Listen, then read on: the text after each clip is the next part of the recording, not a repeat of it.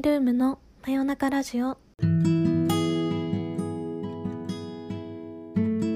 皆様こんばんは。時刻は8月18日の金曜日。22時になりました、えー、メイルームのオーナーのメイです、えー、ラジオでお話しするのは久しぶりなのですが、えー、皆様お元気でしたでしょうか？ちょこちょこあの生配信などはやっていたんですけどもラジオは結構久しぶりになりますかね。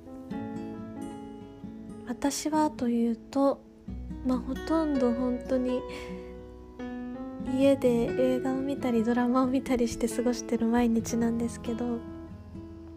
なんせここ数日本当に東京の方でも雨が続いていてで風が強かったり台風が来ていたりと不安定な天気が続いていることもあってお家での時間があのさらに多くなっている感じですかね。久しぶりのラジオなのでまあ自分のこともお話ししつつありがたいことにお便りをいただけたのでお便りをご紹介しつつお話ししていけたらいいなと思っております。えー、それではこれからたくさん話していくと思いますが最後まで聞いていただけたら嬉しいです。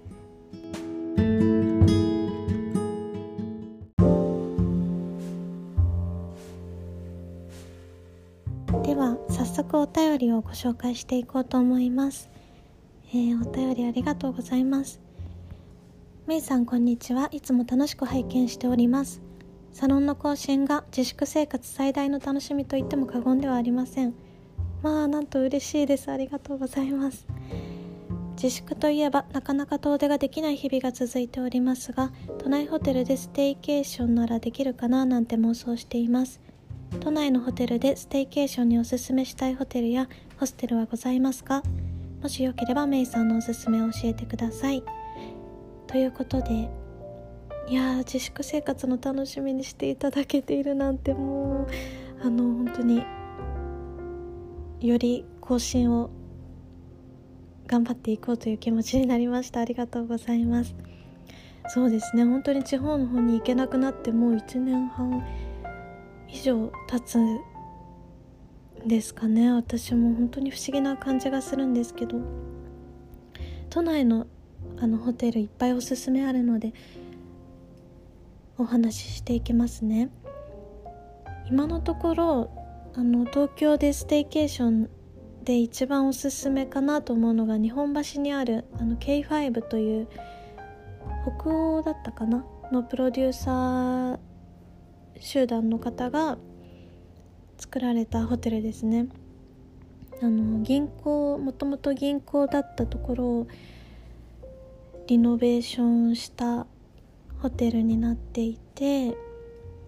本当に雰囲気が大好きなんですけど K5 のホテルの中にあのコーヒーショップだったり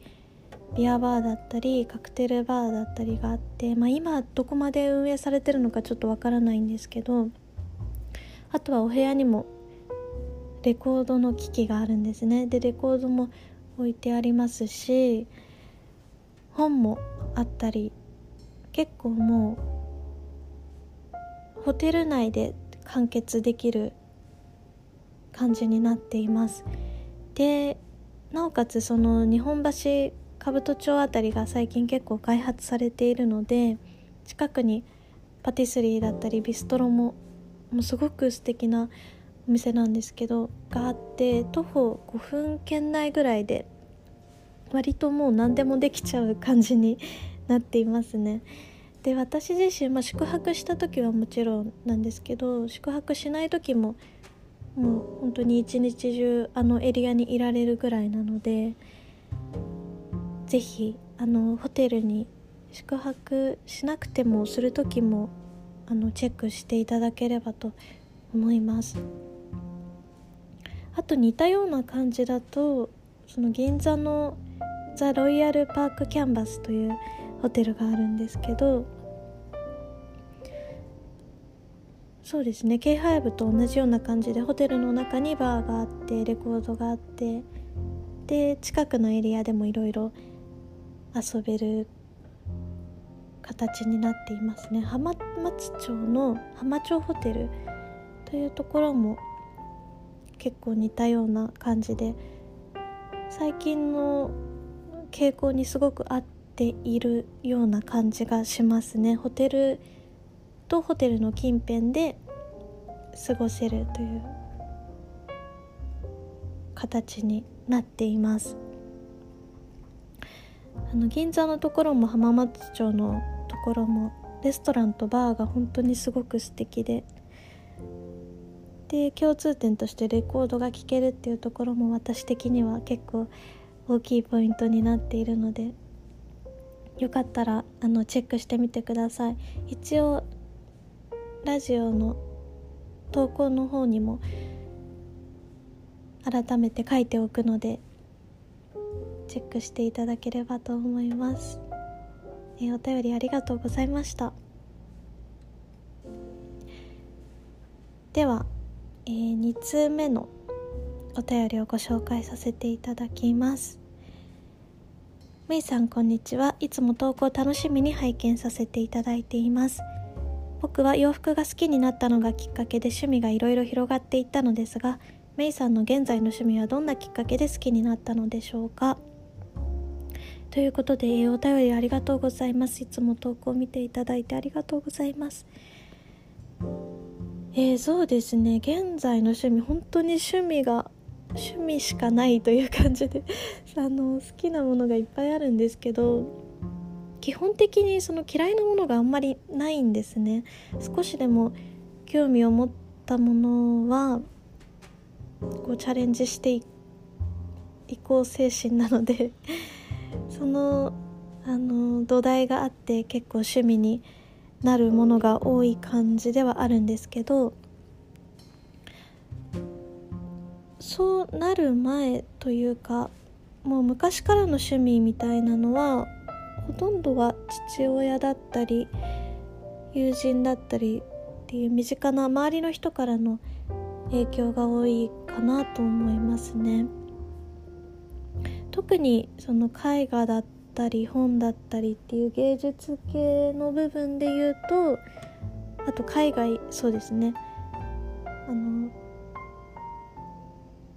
異国に関する興味とかも父からの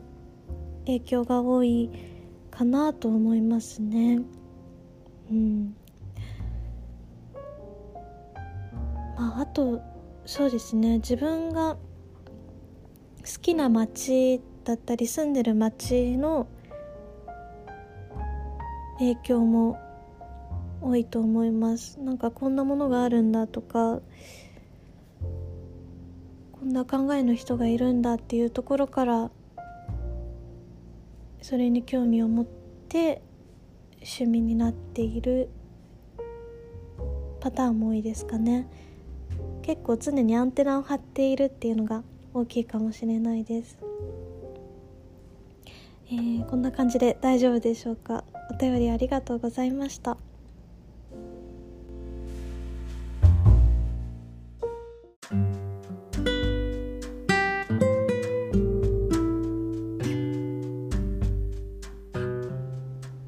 続きお便りをご紹介させていただきます。ありがとうございます。メイさんこんばんは。メイさんに質問があります。メイさんは素敵なお店をいろいろとご存知ですがそういうお店はどうやって発見されていらっしゃいますか？また新しく発見したお店に入るときは緊張したりしませんか？私は良さそうなお店を見つけてもいざ入るとなると緊張してしまいやっぱりまた今度にしようとくじけてしまうことがあります。レイさんみたいに素敵な行きつけのお店を増やしたいです。ということで、えー、お便りありがとうございます。えーと質問ありがとうございます。そうですねあのお店をどうやって発見しているかっていうのは結構聞いていただくんですけど基本的にはインスタグラムだったりツイッターなどの SNS か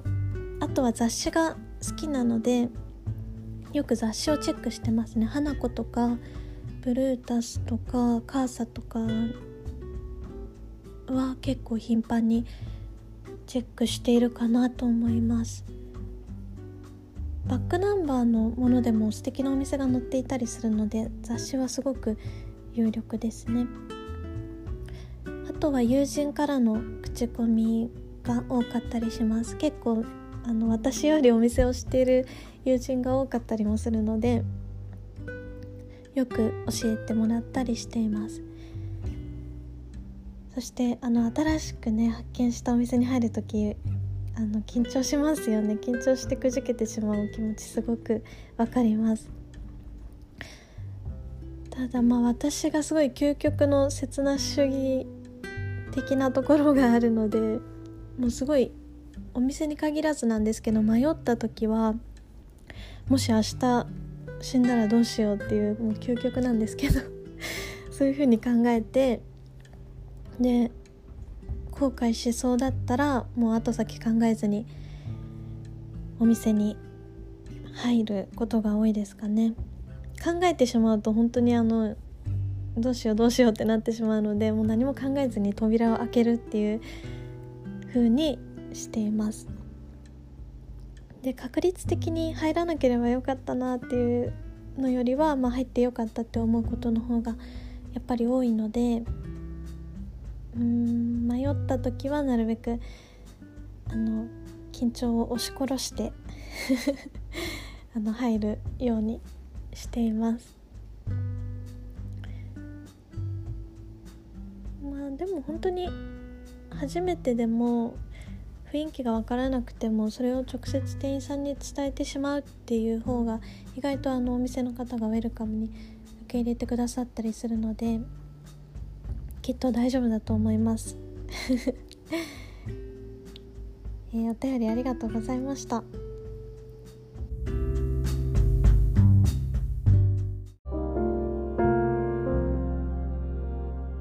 続いてのお便りをご紹介します。アラサーです。恋愛で悩んでいます。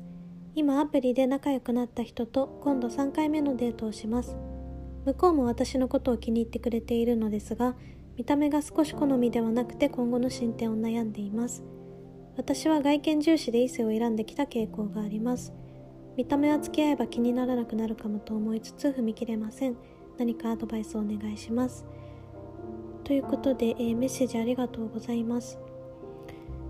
そうですね。まあ私の場合になるんですけどその見た目が好みではないけれども中身が気になるという場合はお付き合いしてもいいんじゃないかなと思います。実際付き合ってみないとわからないことの方が多いと思うのと付き合ってみたらあの外見っていうのが気にならなかったり、まあ、逆に好きになったりっていう可能性もあると思うんですね。でまあ、外見が好みじゃなくて中身もそんなに 好みではないけれど向こうの方が気に入ってくれているからということであれば、うん、お付き合いはしないかなと思いますなのでその重きを置いている点がどこかによるかなとは思うんですけど、まあ、私自身はそんなにあの外見を重視していないっていうのと、うん、外見以上にやっぱり長い付き合いになればなるほどあの気持ちがの部分というかマインドの部分がどれだけ合うかとか価値観が一緒かどうかというところの方があの後々に響いてくるかなという感じがしているのでそちらの方を重視しているかなという感じがします。こんな感じで大丈夫でしょうか？あのいい方向に進むことを願っております。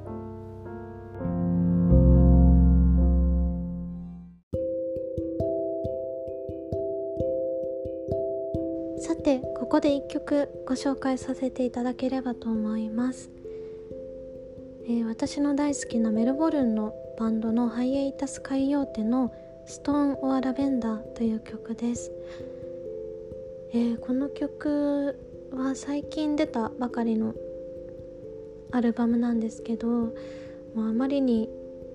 音楽が美しくてですね落ち着きたい時だったり夜によく聴いている曲です。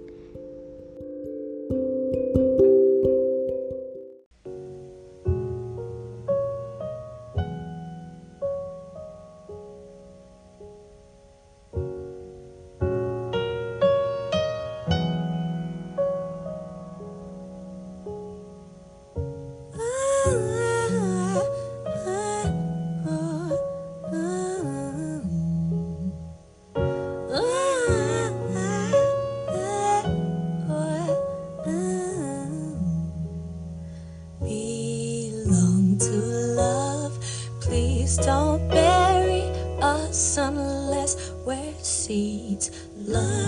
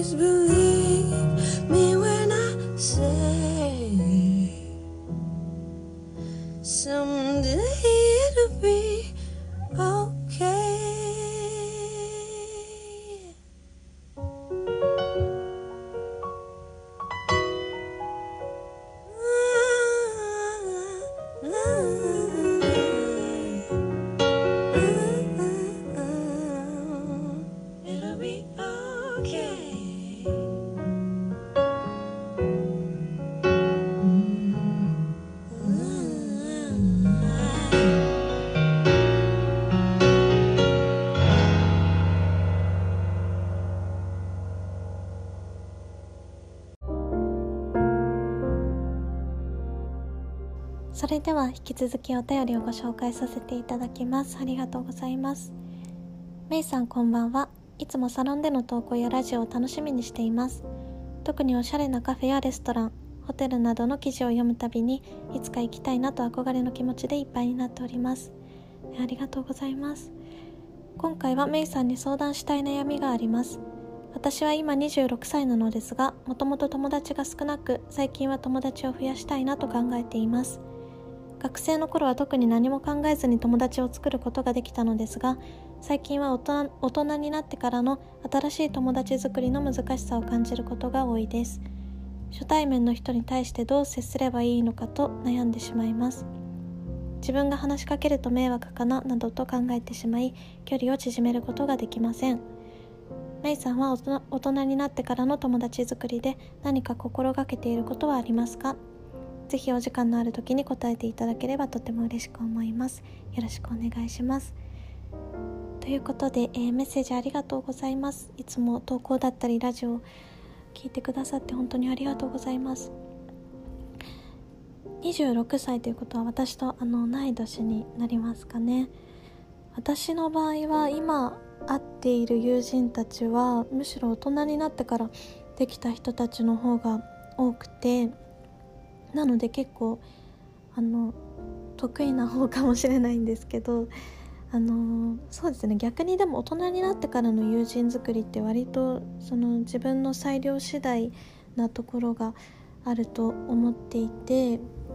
こう学校と違ってただ一緒にいるからっていう理由じゃなくって趣味だったりとか思考だったりとかが合う気の合う友人と気の合う人と友人になれるのが大人のいいところかなと思っています私の場合はその自分が興味のある人には結構いろいろ聞いたり質問したりしちゃうのと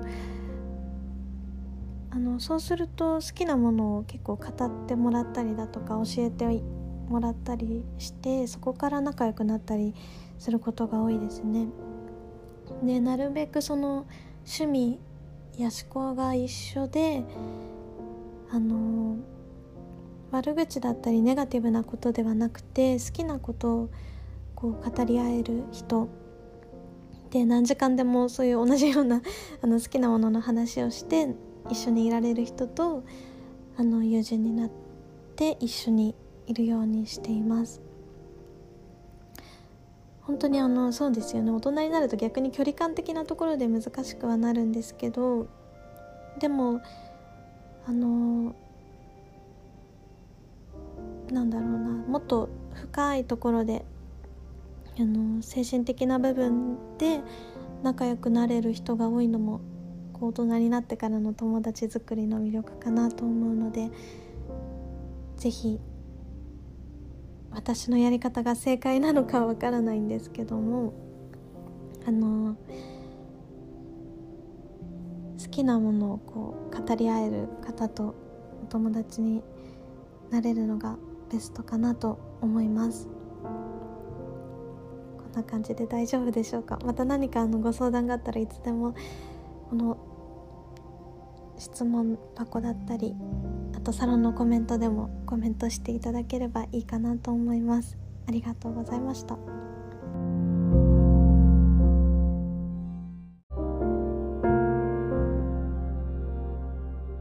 えー今回本当にたくさんお便りをいただけて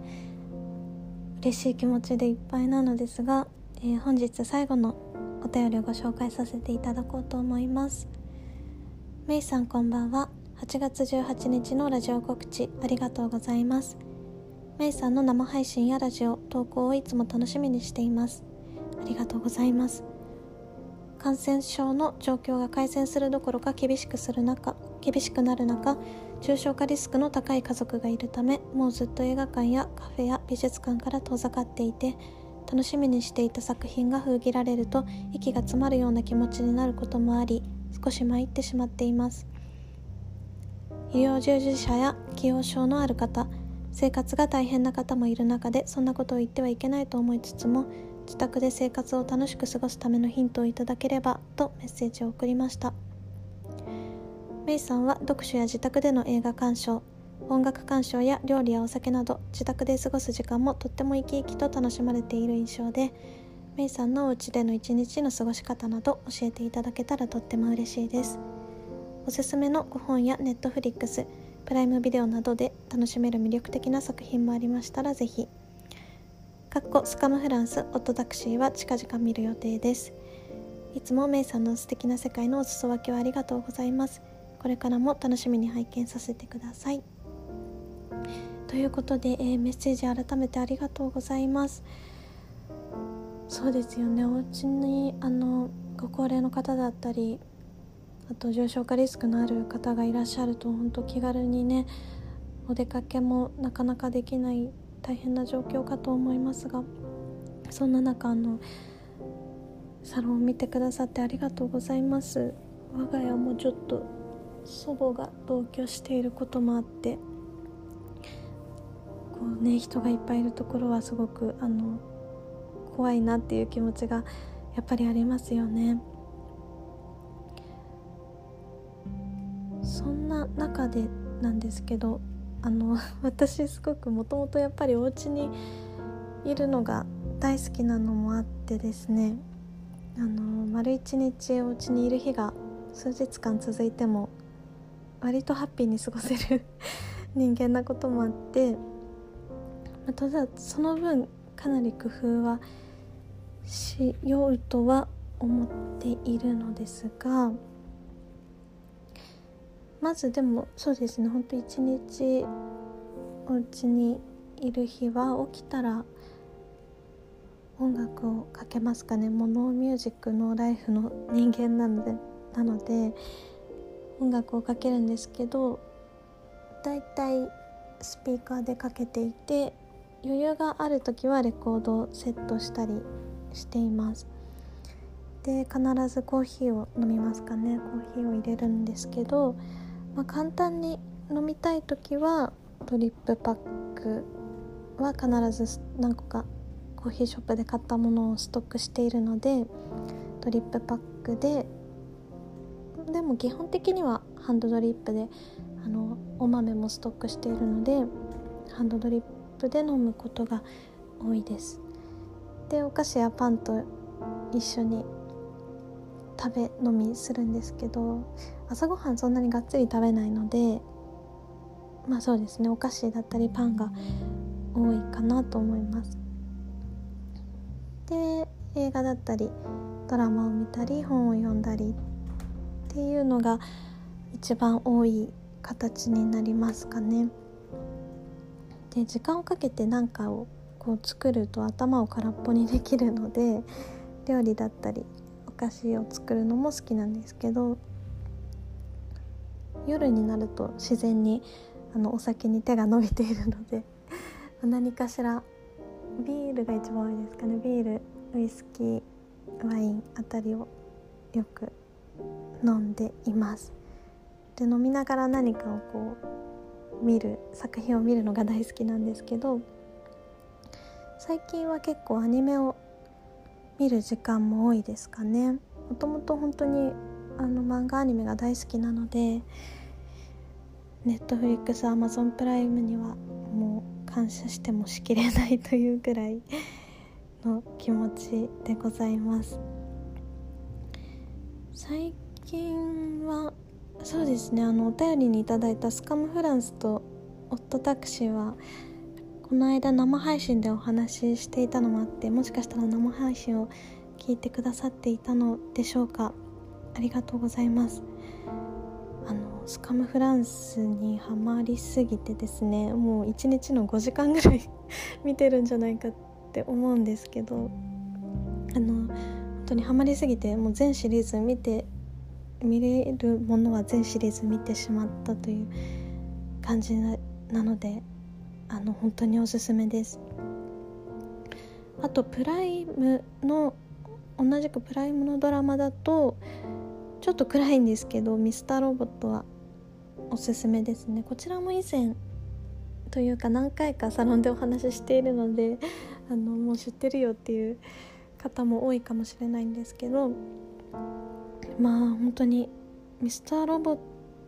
トは今まで見たドラマの中で一番複雑で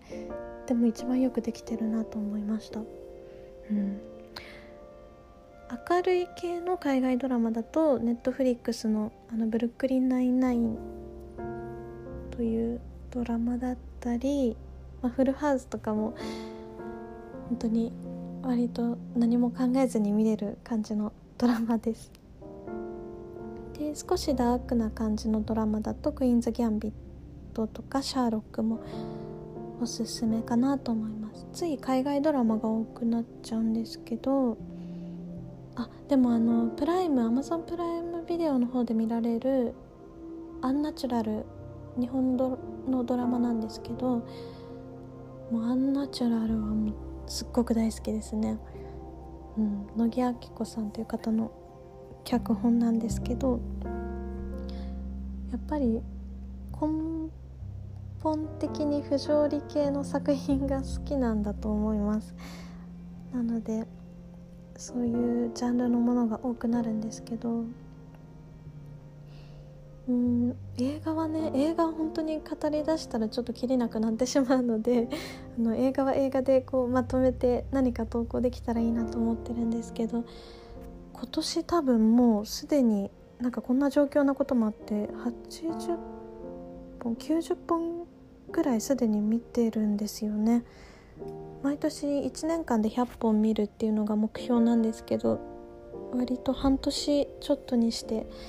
その目標が達成されそうでいいんだか悪いんだか本当にあの映画ばっかり見ていますがサロンでも投稿したあのウォン・カーワイ監督の作品はこの時期に見るならすごくおすすめかなと思います。いや本当にあの止まらなくなっちゃいますね。すいません。でもせっかくこう家での時間がある時なので映画はもちろんそのちょっと見るのに渋っていた連続ドラマだったりシリーズが多いアニメを見るのも結構おすすめかなと思います。でお家にお菓子とコーヒーとお酒などなどをたくさん用意してあのぜひお家での時間を楽しんでいただけたらともうなんかおうちマイスターかのような口ぶりですが思います、えー、サロンもねたくさん投稿していきたいのと生配信だったりこういうラジオもこれからもどんどん更新していこうと思うのでぜひあのもうストレスでわーってなりそうな時は あのお便りだったりコメントにたくさん残していただければと思います。いややっぱりちょっと作品について語るとね熱くなってしまってあの9分以上が今経っていることにびっくりしているんですけど、えー、改めて皆さんお便りありがとうございました。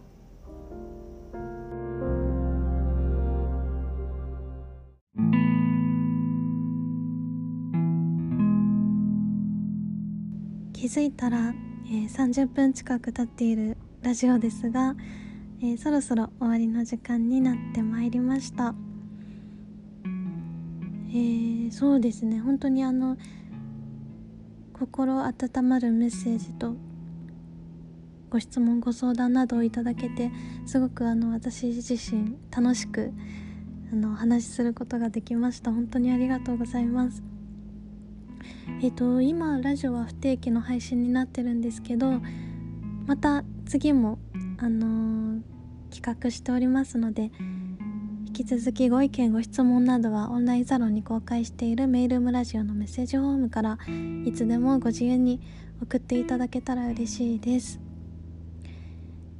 えーまた涼しくなってきた頃ぐらいにラジオもできたらいいなと思っているので楽しみにお待ちいただければ幸いです。不安定な天気が続いておりますが皆様どうか体調には気をつけてお過ごしください、えー、それでは皆様良い夢を。ナビゲーターはメイルームのメイでした。